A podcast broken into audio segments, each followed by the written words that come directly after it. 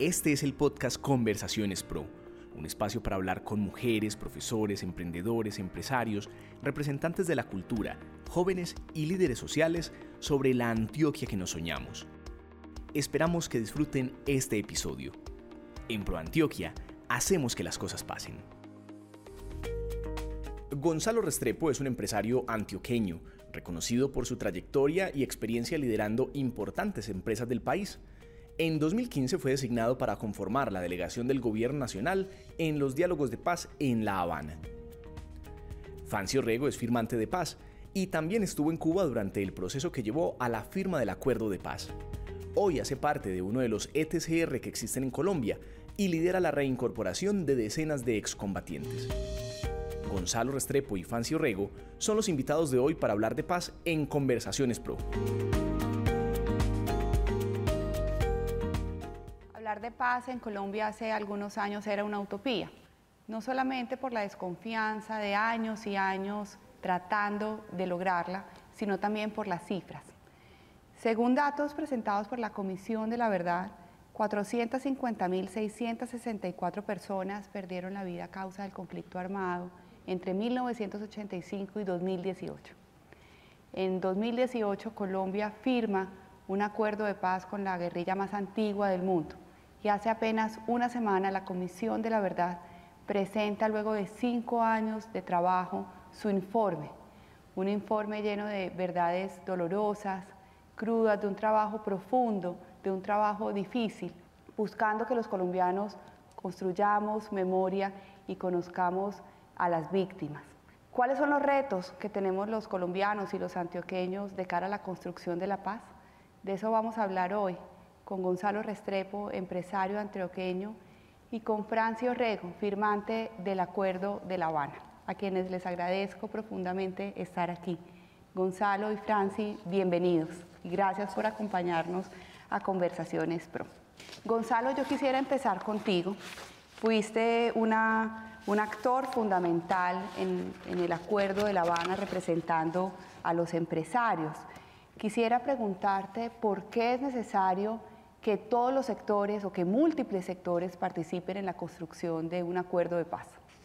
Bueno, es necesario porque, primero que todo, muchas gracias María Viviana y Fancy, qué bueno estar aquí contigo. La suma de todos los ciudadanos es lo que constituye la sociedad. Para un acuerdo de paz, cuando la sociedad está en conflicto, por cualquier razón, por la manera de manejar una nación, por las ideologías, por las diferencias sociales, económicas, etcétera, hay dos maneras de resolverlo. La una es irse a las armas y la otra es que exige más valentía tal vez sentarse a conversar para tratar de llegar a puntos comunes en los cuales se pueda vivir en paz. El costo de una vida no tiene límites en términos económicos. Casi 500.000 personas hayan muerto en estas guerras en Colombia. Debería ser una vergüenza para todos nosotros, que indica que debemos sentarnos conversar y poder resolver las diferencias y los conflictos a través de un diálogo civilizado y cuerdo. Es por ahí diez veces lo que murieron personas en guerras muy, muy importantes que ha habido de países, entre países, lo que aquí ocurrió internamente. Hacernos los de la vista gorda y que eso no exista, pues no trae ninguna solución. Franci, tú fuiste firmante del Acuerdo de Paz de La Habana y hoy lideras procesos comunitarios en la ETCR de la cual haces parte. En conversaciones previas a esta entrevista nos dijiste que lo que más te gustaba era sembrar paz, sembrar vida. Yo quiero preguntarte cuáles son los cambios más significativos que tú has tenido a partir de esa decisión de volverte una constructora de paz. Bueno, muchísimas gracias Viviana. Feliz acá de estar con Gonzalo, constructor del acuerdo. Los cambios, son muchos. Una vida nómada a una vida sedentaria, un mundo muy pequeñito con, con, el grupo con el cual uno le tocaba moverse, a compartir ya con una comunidad, de entrar a un escenario donde estás prevenido, no se sabe si te, va, te van a aceptar o no te van a aceptar, prevención por los estigmas que siempre se dan, pero pero no fueron tantos como los que yo creía, no han sido tantos, porque he encontrado gente bonita, gente abierta, que quiere escucharlo a uno, el por qué. Y eso es muy importante, que le pregunten a uno qué pasó. ¿Usted por qué estuvo todo, tantos años en la selva, tal vez soñando lo imposible o no lo imposible, sino con el método no, no adecuado para buscarlo, como el de las armas. Pero fíjate que ha sido cambio muy, muy positivo, porque yo fui una mujer que no tuve oportunidad de educarme, y pues una vez terminamos la tarea de la verificación del cese al fuego, hostilidades y, y, la dejación de armas, pues de una vez a validar desde la primaria, a validar el bachillerato y a dedicarse a uno a todas las tareas de reincorporación, que para uno pues llega, valga la palabra, un poco torpe, cómo, cómo lo hago, cómo, cómo despego pero eso ha sido muy interesante, un aprendizaje pues especial, muy, muy enriquecedor. Gracias por compartirnos la historia, Francia. Yo tengo una pregunta para los dos y quisiera saber qué ven ustedes hoy, cuáles son esos retos, los principales retos que tenemos en Colombia para que logremos esa paz, para que realmente consolidemos esa paz tan anhelada. Gonzalo, empiezo contigo. Bueno, el gran problema que yo le veo a Colombia ahora es que está dividido en dos. Es que es un país profundamente marcado por lo que ocurrió después del plebiscito, que se colocó en dos polos políticos muy diferentes. La primera cosa que debemos hacer es entender que somos un país. No es muy distinto en el mundo de los negocios para hacer pues como un paralelo a lo que ocurre con la paz. Yo, yo pasé años siendo competidor de otro pero se presentó la oportunidad, por ejemplo, que una empresa comprara a su competidor, hacer una fusión. Es muy parecido a lo que ocurre acá. Estábamos en dos lados, con dos modelos de pensar que se debe construir un país en una guerra muy absurda, y de pronto nos sentamos en una mesa y conversamos y hacemos una paz. Entonces yo, yo, creo que sí se puede, pues no contesta totalmente tu pregunta, pero me parece que si uno piensa desde lo humano, desde las pequeñas cosas, desde lo que nos une, esa alegría colombiana, esa manera de ser, yo me fui conociendo con ellos por las pequeñas cosas, no, no por las discusiones grandes en la mesa, sino porque de pronto uno pasaba a tomarse un tinto en un cuartico detrás de la mesa y se encontraba con otro que estaba haciendo lo mismo y entonces ya conversaba un poco y uno hay unas personas con las que hace empatía, si ya hace mm. empatía puede entrar a decir, bueno, tenemos estos problemas, ¿cómo los vamos a resolver? ¿Cómo vamos a, a encontrar un punto en la mitad? Y hay que entender que el punto de la mitad no deja contento a ninguno de los dos lados, como en los negocios, el punto de la mitad es más caro para uno, el que está comprando de lo que pensó que iba a ser, y más barato para el otro. Pero es el punto en que se pudo hacer el negocio. Sí, ahorita, ahorita crear, que no había victorias ¿Para qué se hizo un negocio? Para crear una cosa más grande. Este negocio que hicimos acá es para crear una Colombia más unida y más grande.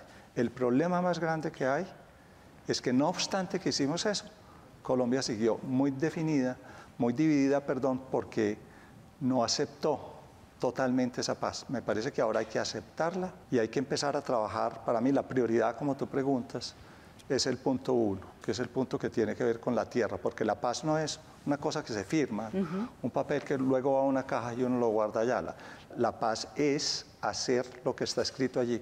Yo creo que muy poquitas personas de Colombia han leído, han entendido qué es lo que dice el acuerdo de paz y la importancia que tienen todos sus puntos, los seis, pero sobre todo lo que tiene que ver con la parte rural de Colombia, que es donde se concentra la mayor pobreza, la mayor desigualdad, las mayores diferencias y donde todos los colombianos vamos a tener que trabajar para que tengamos un país unido.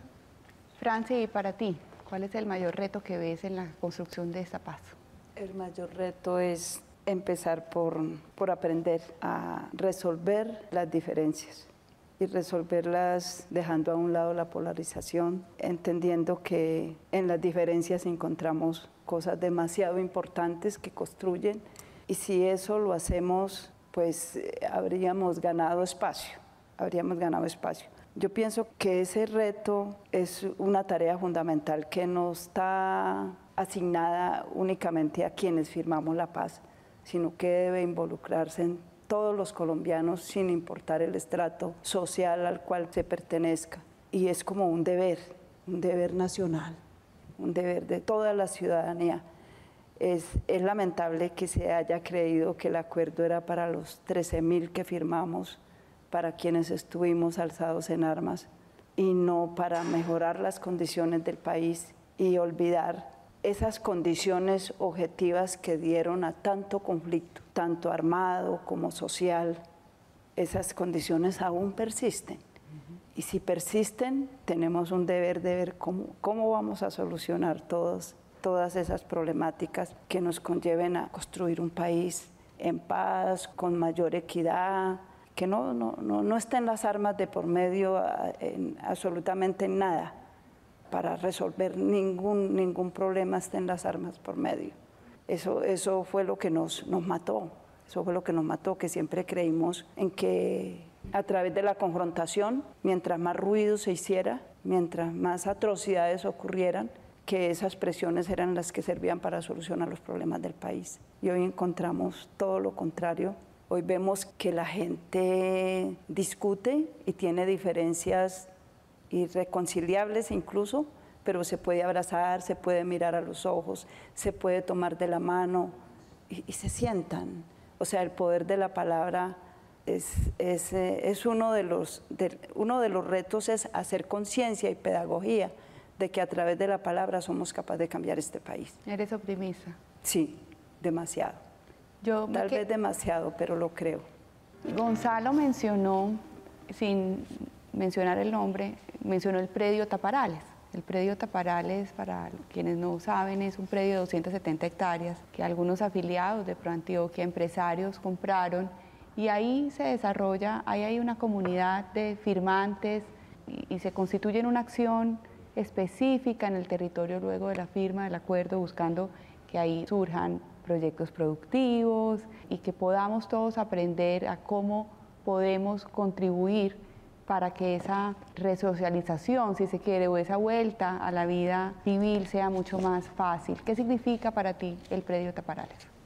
El predio Taparales para mí significa mm, arraigo en el territorio, en el municipio, significa esperanza de producción, significa soberanía alimentaria primero que todo y significa sueños por ser empresarios también. Soñar para soñar no cuesta nada, pero realmente cuando hay una producción eficiente tiene que haber negocio Claro. que haber negocio. Y más si, si se brindan las herramientas para ello. Yo, en lo personal y con los socios de mi cooperativa, estamos muy optimistas con el predio y queremos no desaprovechar para nada los apoyos que han estado dando el grupo empresarial que se, se, unió, se puso de acuerdo, que creyó en nosotros y que está ahí en la asesoría constante, con la asesoría técnica, el apoyo, cómo, cómo hacerlo, cómo llegar a producir ¿verdad? calidad, que sea competente ¿verdad? en el mercado, porque uno viene de la cultura de la seguridad alimentaria, sí, pero entonces no importa tanto la calidad, porque a la final es para el consumo y, claro. y listo.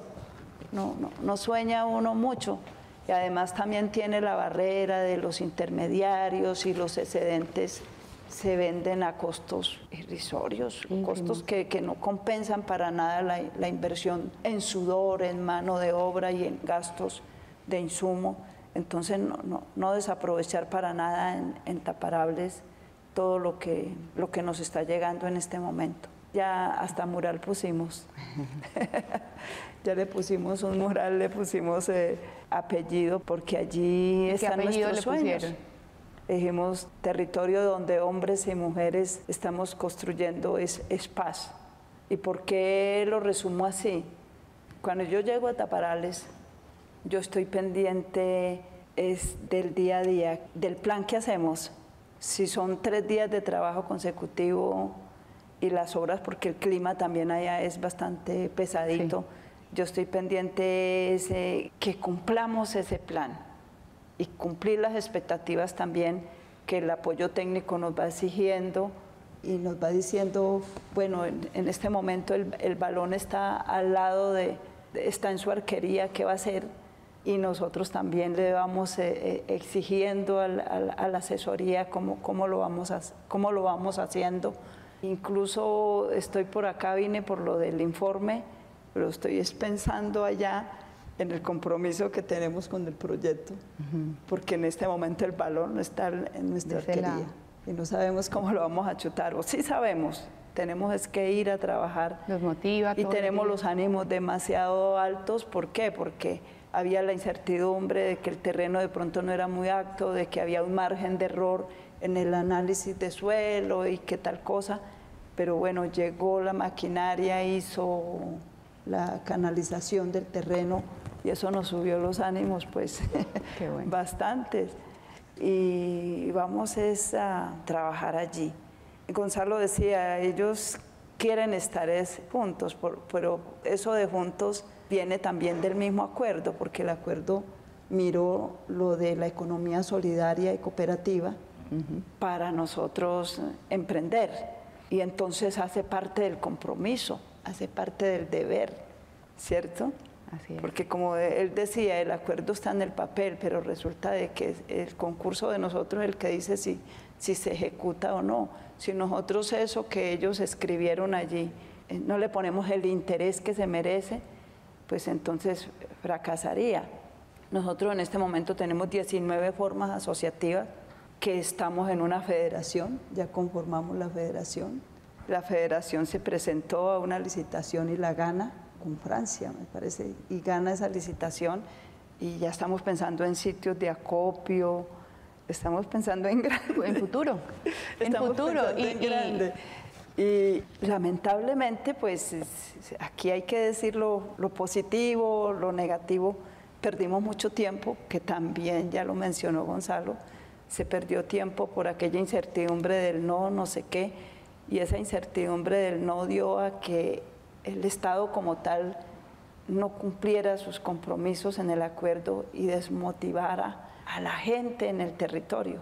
Entonces el gran reto que tenemos nosotros allí es mostrarle a los compañeros que se desanimaron de que sí se puede, de que sí es posible trabajar y que cuando estamos así es mucho más fácil llegar a un apoyo, porque una empresa llega y encuentra un grupo de personas trabajando con un plan concreto y dice, bueno, aquí hay que apoyar. Pero alguien solo, es como nosotros, a nosotros nos llegó el capital semilla, que también fue el acuerdo de los 8 millones, y si a mí me entregan 8 millones de pesos y me dan un enfriador y unas cositas de abarrote, voy a iniciar a aprender cómo es que se maneja una tienda de barrio o, de vereda. Y yo a los tres, cuatro meses estoy quebrada, no tengo nada. Pero 8 millones de pesos no son nada, pero si 50 juntan esos, cada uno sus 8 millones, entonces ya ahí que ahí se puede hacer una inversión. Claro. Se puede hacer una inversión. Entonces eso es el, las ventajas de trabajar en comunidad hay un elemento que le dio Gonzalo que es muy importante y es cómo hacer que esos emprendimientos que motivan y que ponen a los firmantes de paz, nos ponen en función de producir para vivir bien, para comercializar, para que tengamos una, una economía, verdad, sostenible, cómo hacer para que la comunidad también se beneficie de esos proyectos. Yo creo que todos tenemos la conciencia y la voluntad de que Taparales salga bien. Yo creo que Taparales tiene que salir bien para todos. Esa es una apuesta. Si es un ejemplo, por supuesto. Exacto, es una apuesta y tiene que ser un ejemplo para Colombia y también para el mundo eh, de cómo se construye. Estamos todos tratando de entender cómo hacerlo y en ese camino seguramente habrá equivocaciones, retrocesos, pero yo, yo creo que la apuesta y la voluntad y la mm, convicción de qué es el camino y que tenemos que hacer que salga bien existe. Mi, punto, digamos, en cuanto a lo que el mensaje para los empresarios, el mío, es como eso del, dicho, pues, no le des un pez, enséñale a pescar. Exacto. Yo, digo, pasemos a la parte de enséñale a pescar. Sí. Yo invito a los empresarios a que vayan más, a que todos lo conozcan, a que todos veamos desde qué punto de vista podemos ayudar, porque como va a ser el ejemplo de demostración para toda Colombia casi, no podemos Así fallar. Es. Ah, exacto. Ese es, el nivel de compromiso que tenemos que tener.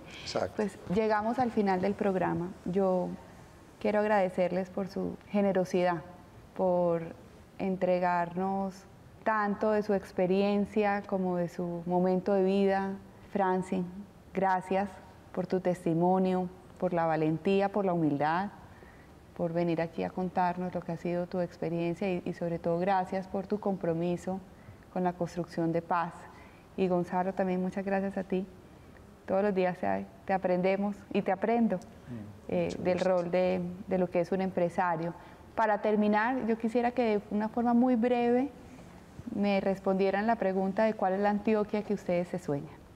Yo me sueño Antioquia ya con una paz completa, que no tengamos ningún territorio donde no podamos entrar a aprender y a contribuir para desaprender aquellas prácticas que nos enseñó el conflicto. Y entonces eso, eso requiere llegar a todos los rinconcitos. Y en estos momentos no hay las garantías completas de seguridad donde uno pueda decir, ah, que un empresario quiere venir, que llegue, quiere llegar a la iglesia, que llegue, que llegó el obispo, que llegó el empresario, que llegó la personalidad, que quiere conocer de primera mano qué es lo que estamos haciendo los firmantes de paz. O también medir, ¿por qué no?, el nivel de compromiso nuestro, porque es que eso es para mostrarlo, porque lo, usted sabe que lo negativo se posesiona muy fácil, basta con un titular y listo, pero lo positivo sí toca hay que contarlo. Eso, mostrarlo. Entonces yo me sueño una paz completa en el departamento, en, Colombia desde luego, pero en particular como antioqueña, pues en el departamento, que tiene que pasar, digo yo, si se requiere por diálogos regionales, porque aún tenemos todavía circunstancias complicadas para desarrollar nuestra actividad. No sé, pero que, que la palabra se imponga. Gracias, Franci. Gonzalo. Muy difícil la pregunta, porque es, es, pues muy amplia. Yo, yo me imagino en Antioquia donde todos tengan las mismas oportunidades desde el punto de partida. No que todos sean iguales, esos regímenes igualitarios hacia la fuerza pues no funcionan y en mi opinión no existen, pero donde por ejemplo todos los niños que nazcan puedan tener una equilibrada nutrición, que me mm. parece lo más importante para después poder asimilar la educación donde todos los niños puedan tener una educación, donde a través de esa educación puedan acceder a las oportunidades de, creación de fuentes de trabajo, de realización con su trabajo, de no tenerse que irse de sus regiones, de poderse quedar en ellas. Yo creo que, pues no sé, me asalta mi ignorancia, pero no creo que haya mucha diferencia en tamaño entre Antioquia y Suiza, por ejemplo. y estoy seguro, seguro que Antioquia tiene muchos más recursos, mucho más recursos que Suiza. Entonces me hago la pregunta, entonces, ¿qué es lo que Antioquia no tiene? Que Suiza sí son los países más ricos del mundo y fue que quisieron salir adelante, quisieron educar su población, quisieron, no obstante tener recursos tan escasos, entendieron que había un recurso que no era material allá en la roca o en la tierra, sino que era en la formación de las personas. Yo me imagino una Antioquia sobre todo, sobre todas las cosas, en paz, que es, que es la base para poder empezar a construir todo eso y eso se demora mucho más de que yo me voy a morir y etcétera, eso saldrá después, pero que empiece a hacer ese, ese proceso donde todos seamos hermanos. Veo un problema gigantesco que es el problema de la corrupción pues combinada con la ilegalidad, el problema de las drogas, etcétera. Yo creo que eso habrá que afrontarlo en algún momento, habrá que empezar por las regiones más afectadas como Nordeste antioqueño, Bajo Cauca antioqueño, etcétera, etcétera, que estamos afectados por toda esa criminalidad que viene relacionada con eso y todo, pero donde no nos demos por vencidos, donde trabajemos como hermanos, donde respetemos las distintas ideas, donde sobre todo nos dediquemos a desarrollar mucho, mucho lo rural. Nos metemos mucho en esta cosa de las ciudades, que es muy importante, pero la gran diferencia está con la, la brecha la, gran brecha social está ahí y entonces hay que meterle unos años y mucho esfuerzo a eso y donde podamos disfrutar de la inmensa riqueza que tenemos en paz, salir, pasear, ver, ver los ríos, ver la riqueza, compartir, conversar como estamos haciendo ahora y sentirnos felices de que es mejor una conversación habiéndonos perdonado que estar en guerra en una trinchera y, hasta más sabroso, ¿cierto? Entonces yo me imagino esa Antioquia, yo me imagino una Antioquia que sea un ejemplo para Colombia, de que si Colombia toda le está quedando difícil hacerlo, Antioquia salga adelante y lo haga como un ejemplo para Colombia, de donde no nos queramos ir, donde los hijos de nosotros sabemos que no hay ninguna parte donde van a ser más felices que aquí, en esta tierra donde nosotros nacimos y que queremos tanto, así me la imagino. Muchas gracias a ustedes por acompañarnos. Nos vemos la próxima semana para que sigamos conversando sobre la Antioquia que nos soñamos.